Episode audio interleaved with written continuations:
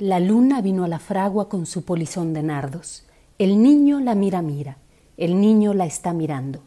En el aire conmovido mueve la luna sus brazos y enseña lúbrica y pura sus senos de duro estaño.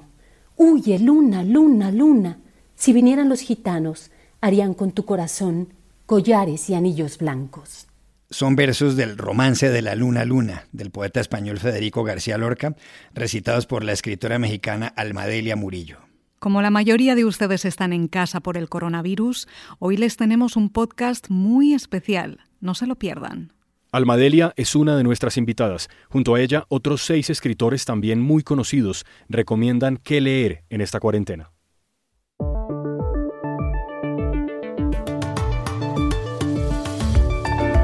El coronavirus causa destrozos por donde pasa. Se ha llevado por delante miles de vidas humanas, ha afectado la salud de más de un millón y medio de personas y ha resquebrajado la unidad que deberían mantener los líderes políticos ante el desastre.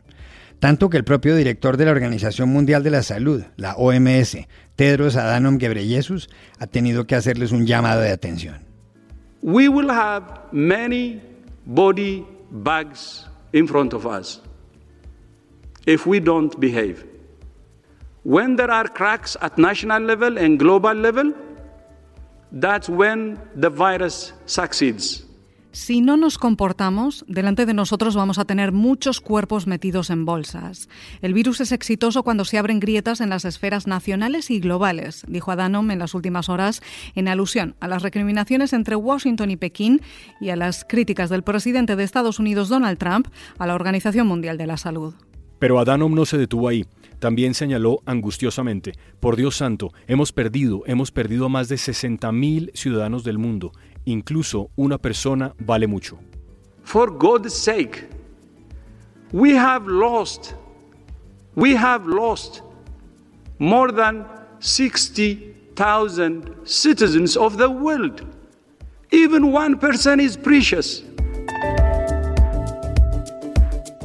Hola, bienvenidos a El Washington Post. Soy Juan Carlos Iragorri, temporalmente desde Bogotá.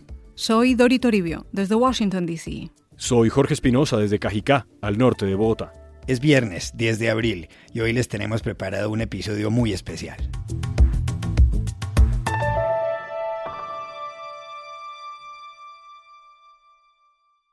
Dado que en gran parte de los países del mundo la gente se encuentra confinada para evitar el coronavirus y que la lectura ayuda a sobrellevar el encierro, hemos llamado a siete escritores de reconocida trayectoria para que sugieran qué leer en estos tiempos.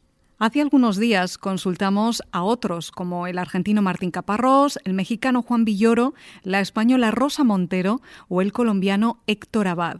Y como a muchos seguidores de este podcast les gustó el experimento, y estamos además en plena Semana Santa, tomamos la determinación de repetirlo. ¿Qué lectura es buena ahora mismo? Bien sea para distraerse, para aprender, para reírse o simplemente para pasar el rato, se lo preguntamos primero en Buenos Aires al escritor argentino Eduardo Sacheri. Eh, como a mí me gusta mucho leer novelas y básicamente es lo que escribo, mm, ficción en general, voy a recomendarles cuatro novelas y un libro de cuentos. Eh, voy a arrancar por Laura Restrepo, una escritora colombiana que a mí me gusta muchísimo, y hay una novela de ella en particular que se llama Delirio, que me parece estupenda. Es una mm, reconstrucción de un de una situación personal y familiar sobre el trasfondo de eh, la época de Paulo Escobar en su apogeo. No hace foco en Escobar, pero es un interesantísimo telón de fondo y la novela está buenísima. Eh, por otro lado, voy a recomendarles de, Arturo Pérez Reverte, que es otro autor que a mí me gusta mucho, una novela no tan conocida de él, que es Cabo Trafalgar es una ficción ah, en la que recrea ni más ni menos que la, enorme batalla naval de Trafalgar entre Inglaterra por un lado y Francia y España por el otro, y hace eso que hace tan magistralmente Pérez Reverte de eh, tomar un grupo de seres humanos enfrentados a, terribles destinos y cómo cada uno de esos seres humanos se planta frente, frente a esos destinos. Eh, también les voy a recomendar de una escritora argentina, una compatriota mía que es Claudia Piñeiro, una de sus primeras novelas y de sus más célebres novelas, que es Las viudas de los jueves, que es eh, al mismo tiempo un, que una novela casi policial, un, estudio sociológico de, de un modo de ser argentino en la década del 90, que es estupendo. Y si se animan, les voy a recomendar una novela difícil. Difícil por cómo está construida. Es maravillosa, pero es más ardua en su construcción y es Conversación en la Catedral de Mario Vargas Llosa. Eh, creo que este momento de cuarentena es un buen momento para intentarlo, porque tiene una estructura interesantísima, pero, pero dura al mismo tiempo hasta, hasta que uno se acostumbra eh, al cómo está construida y le entra. Y por último, dejo para el final un libro de cuentos de un escritor argentino también, fallecido unos años, que es Roberto Fontana Rosa, que tiene unos cuentos bellísimos y divertidísimos, y en particular un libro que se llama Puro Fútbol, que tiene cuentos de fútbol, de los mejores cuentos de fútbol escritos, muchos de ellos son de Fontana Rosa y muchos de ellos están en este libro. Así que de todo un poco, espero que, encuentren en estas recomendaciones algún libro que les guste y, y bueno, y les dejo un abrazo grande. Y de Buenos Aires a Madrid, la capital de España, donde hablamos con Juan José Millas. Acabo de leer eh, Sin fin, la novela de Martín Caparrós, que a primera vista es una novela de género, de ciencia ficción, pero que yo diría que si fuera necesario atribuirle un género, eh, diría que es un de pensamiento, es una novela de pensamiento muy interesante en la que, en fin, da cuenta de todo lo que nos va a ocurrir, excepto del coronavirus. Esto es lo único que al narrador no se ocurrió, todo lo demás está. Eh, me gustaría recomendar también el libro de Irene Vallejo, En Infinito es un Junco, que es una historia maravillosa sobre los orígenes eh, del libro, narrado con una potencia narrativa que es inusual en los ensayos de este tipo. A corazón abierto de Elvira Lindo es una novela portentosa en la que Elvira narra la historia de sus padres y por lo tanto la suya y la nuestra en consecuencia. Me ha interesado muchísimo el espacio moral desde el que la narradora da cuenta de una peripecia atroz que está observada, sin embargo, más desde la piedad que desde el rencor. Y finalmente recomendaría un libro de Christopher Ryan titulado Civilizados hacia la muerte, perdón, Civilizados hasta la muerte, eh, que en la línea de Sapiens, el libro de Harari, eh, remacha que eh, la entrada en el neolítico fue un desastre para la humanidad. viene a decir más o menos que ahí es donde se empezó a joder todo.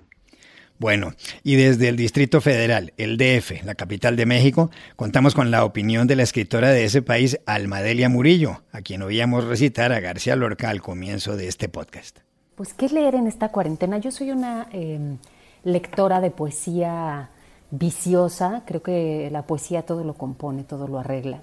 Y estos días, pues, he estado leyendo, em, les voy a hablar de cuatro poetas, uno es un poeta mexicano que se llama Juan Carvajal, que tiene, escuchen nada más este maravilloso, esta maravillosa estrofa que dice, el pasado es un país que contiene otros países donde nunca estuviste, de donde siempre vuelves. Em, tengo también a la mano eh, la publicación de la poesía reunida de Ida Vitale, que tiene estas líneas increíbles como Triste quien sea hoja de la espada, número de la celda, y bueno, hace años que leo y que adoro a, Federico García Lorca y antier que tuvimos luna llena, o ayer ya no sé, subí a la azotea a, ver la luna como, como, como animalitos en cautiverio. Y yo siempre que veo la luna, pues traigo a la memoria ese maravilloso poema del romancero gitano, el romance de Luna, que dice, la luna vino a la fragua con su polizón de nardos, el niño la mira, mira, el niño la está mirando. Es un poema fantástico, lleno de unas imágenes espectaculares y además te mete en un estado emocional seguir la musicalidad de, un poema. Y bueno, pues por último, el maravilloso poeta mexicano Efraín Huerta, al que también leo asiduamente, sus poemínimos son una maravilla, con sentido del humor, te ponen de buenas, te hacen reír, pero mi favorito estos días ha sido ese poema que se llama Declaración de Amor, que en algún momento dice, mi gran ciudad de México, el fondo de tu sexo es un criadero de claras fortalezas. Yo leo eso y pienso, claro que vamos a salir de lo que sea, que vamos a superarlo todo. Lean poesía, lean poesía. La poesía se lee en voz alta, se echa para afuera, se deja salir, se mastica eh, y verán que, que es un gran alivio para estos días. Lean poesía, lean poesía.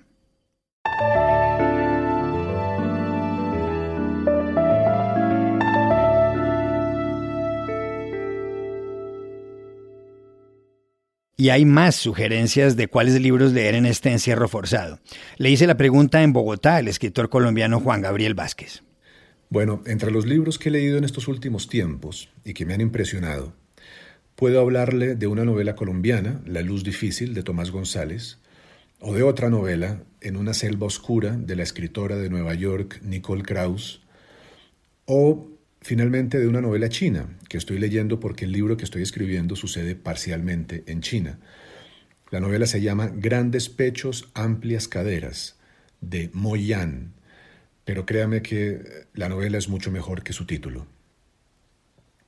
Pero el libro que quiero recomendar es uno que leí a finales del año pasado y que he seguido visitando porque me parece que es una de las grandes novelas del siglo XX. Se llama Beloved, de Toni Morrison el título es el mismo que en la traducción española. Se publicó en 1987 y se ha vuelto un clásico moderno para los lectores de Estados Unidos, pero no sé por qué tengo la impresión de que la novela no ha tenido tantos lectores como se merece en Latinoamérica, y tal vez estos tiempos de aislamiento forzoso sean un buen momento para leerla. Es la historia de una esclava en Estados Unidos, que escapa de sus dueños con su hija de dos años y cuando cree que están a punto de capturarla, mata a su hija para librarla de una vida de esclavitud. La novela es un retrato conmovedor sobre el mundo infrahumano de la esclavitud, pero a mí me interesó especialmente porque es una de esas ficciones que reflexionan sobre el hecho mismo de contar historias sobre la importancia que tienen las historias que nos contamos. Los personajes se reúnen alrededor de historias, las reciben de los otros, las cuentan a los otros, las imponen a los otros a veces. Las historias hablan siempre del pasado y el pasado para los hombres y las mujeres esclavizados es un lugar oscuro. Hay una escena en la que Denver, que es la hija del personaje principal, de la mujer que es el personaje principal, cuenta la historia de su nacimiento a Beloved, que es una jovencita misteriosa que aparece un día en la puerta de la casa. En esa historia que está contando Denver, su madre está huyendo de sus dueños, embarazada, temerosa de los perros y de las armas que la están persiguiendo. Y cuando Denver cuenta la historia se da cuenta de las reacciones de la joven misteriosa y Tony Morrison escribe estas líneas. Al observar la cara alerta y hambrienta de Beloved, cómo asimilaba cada palabra, cómo hacía preguntas sobre el color de las cosas y su tamaño, Denver comenzó a ver lo que estaba diciendo y no solo a escucharlo. A mí me encanta este pasaje, porque parece la confesión de un novelista, un novelista ansioso por satisfacer la curiosidad de su lector y sorprendido por el hecho de que una historia bien contada nos hace vivirla y hacer que el otro, quien la recibe, quien la escucha, quien la lee, la viva también. Que es, por supuesto, lo que los novelistas queremos que les pase a ustedes, los lectores. Ojalá les guste este libro tanto como me gustó a mí. Y volvemos a Madrid, donde el escritor y periodista español Juan Cruz nos ha hecho brevemente recomendaciones muy concretas. En primer lugar, me gustaría recomendar Los Amnésicos, de Geraldine Schwartz, la historia de su propia familia que miró para otro lado en tiempos de Hitler, publicada en España por Tusquets. Hay un libro que es el 50 aniversario de su publicación, Conversación en la Catedral, de Mario Vargas Llosa, que es un monumento. Esta edición es un monumento también a su autobiografía como escritor, publicado por Alfaguara.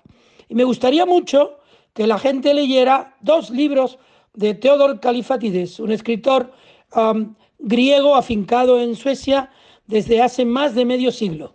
Uno es Otra vida por vivir, que es un libro que a mí me ha cambiado la vida, y El asedio de Troya, que acaba de ser publicado como el anterior por Galaxia Gutenberg.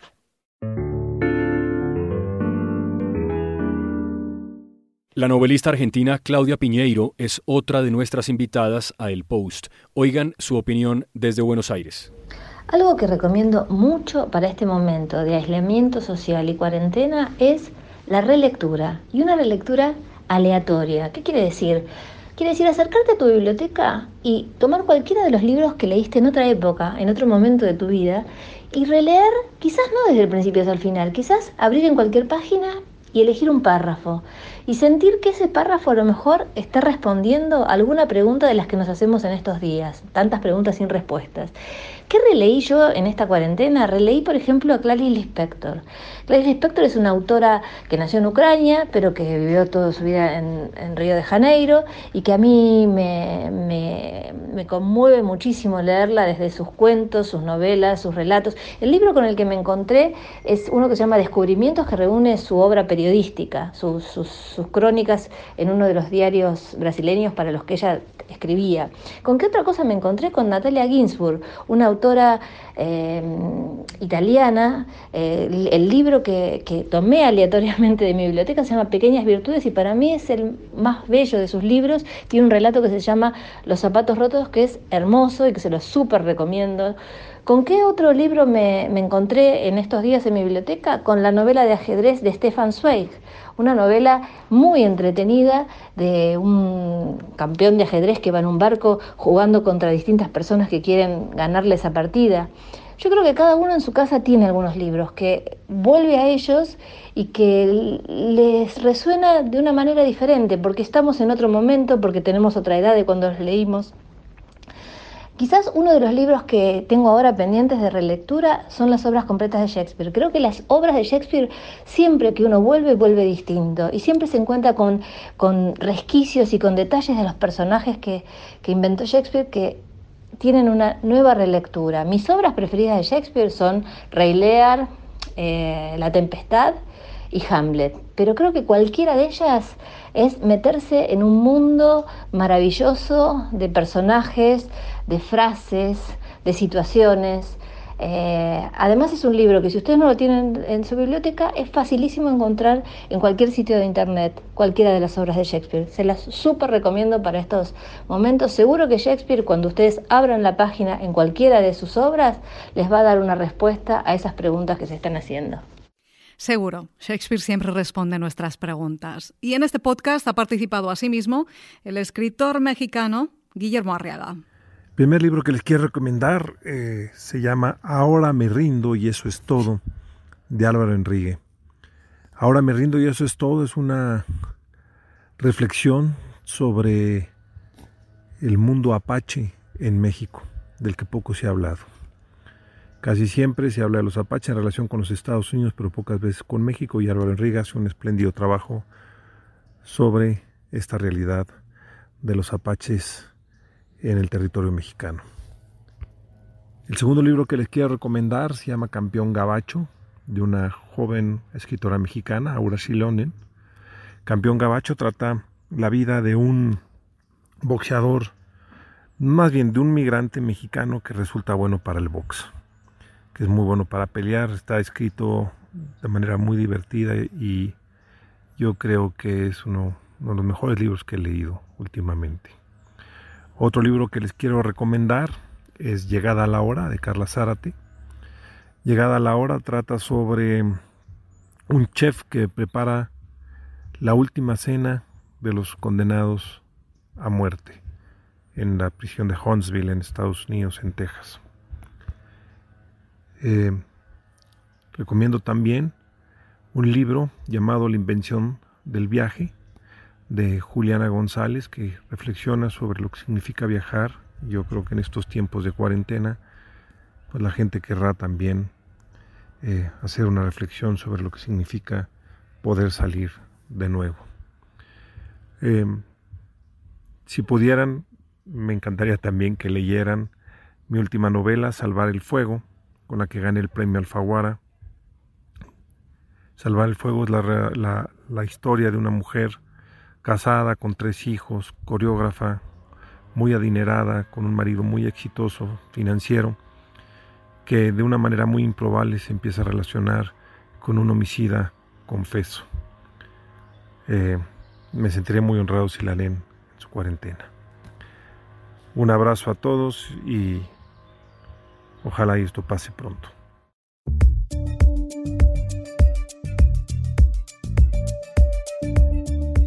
Gracias a todos y cada uno de nuestros invitados. Y aquí termina el episodio de hoy de El Washington Post, El Guapo.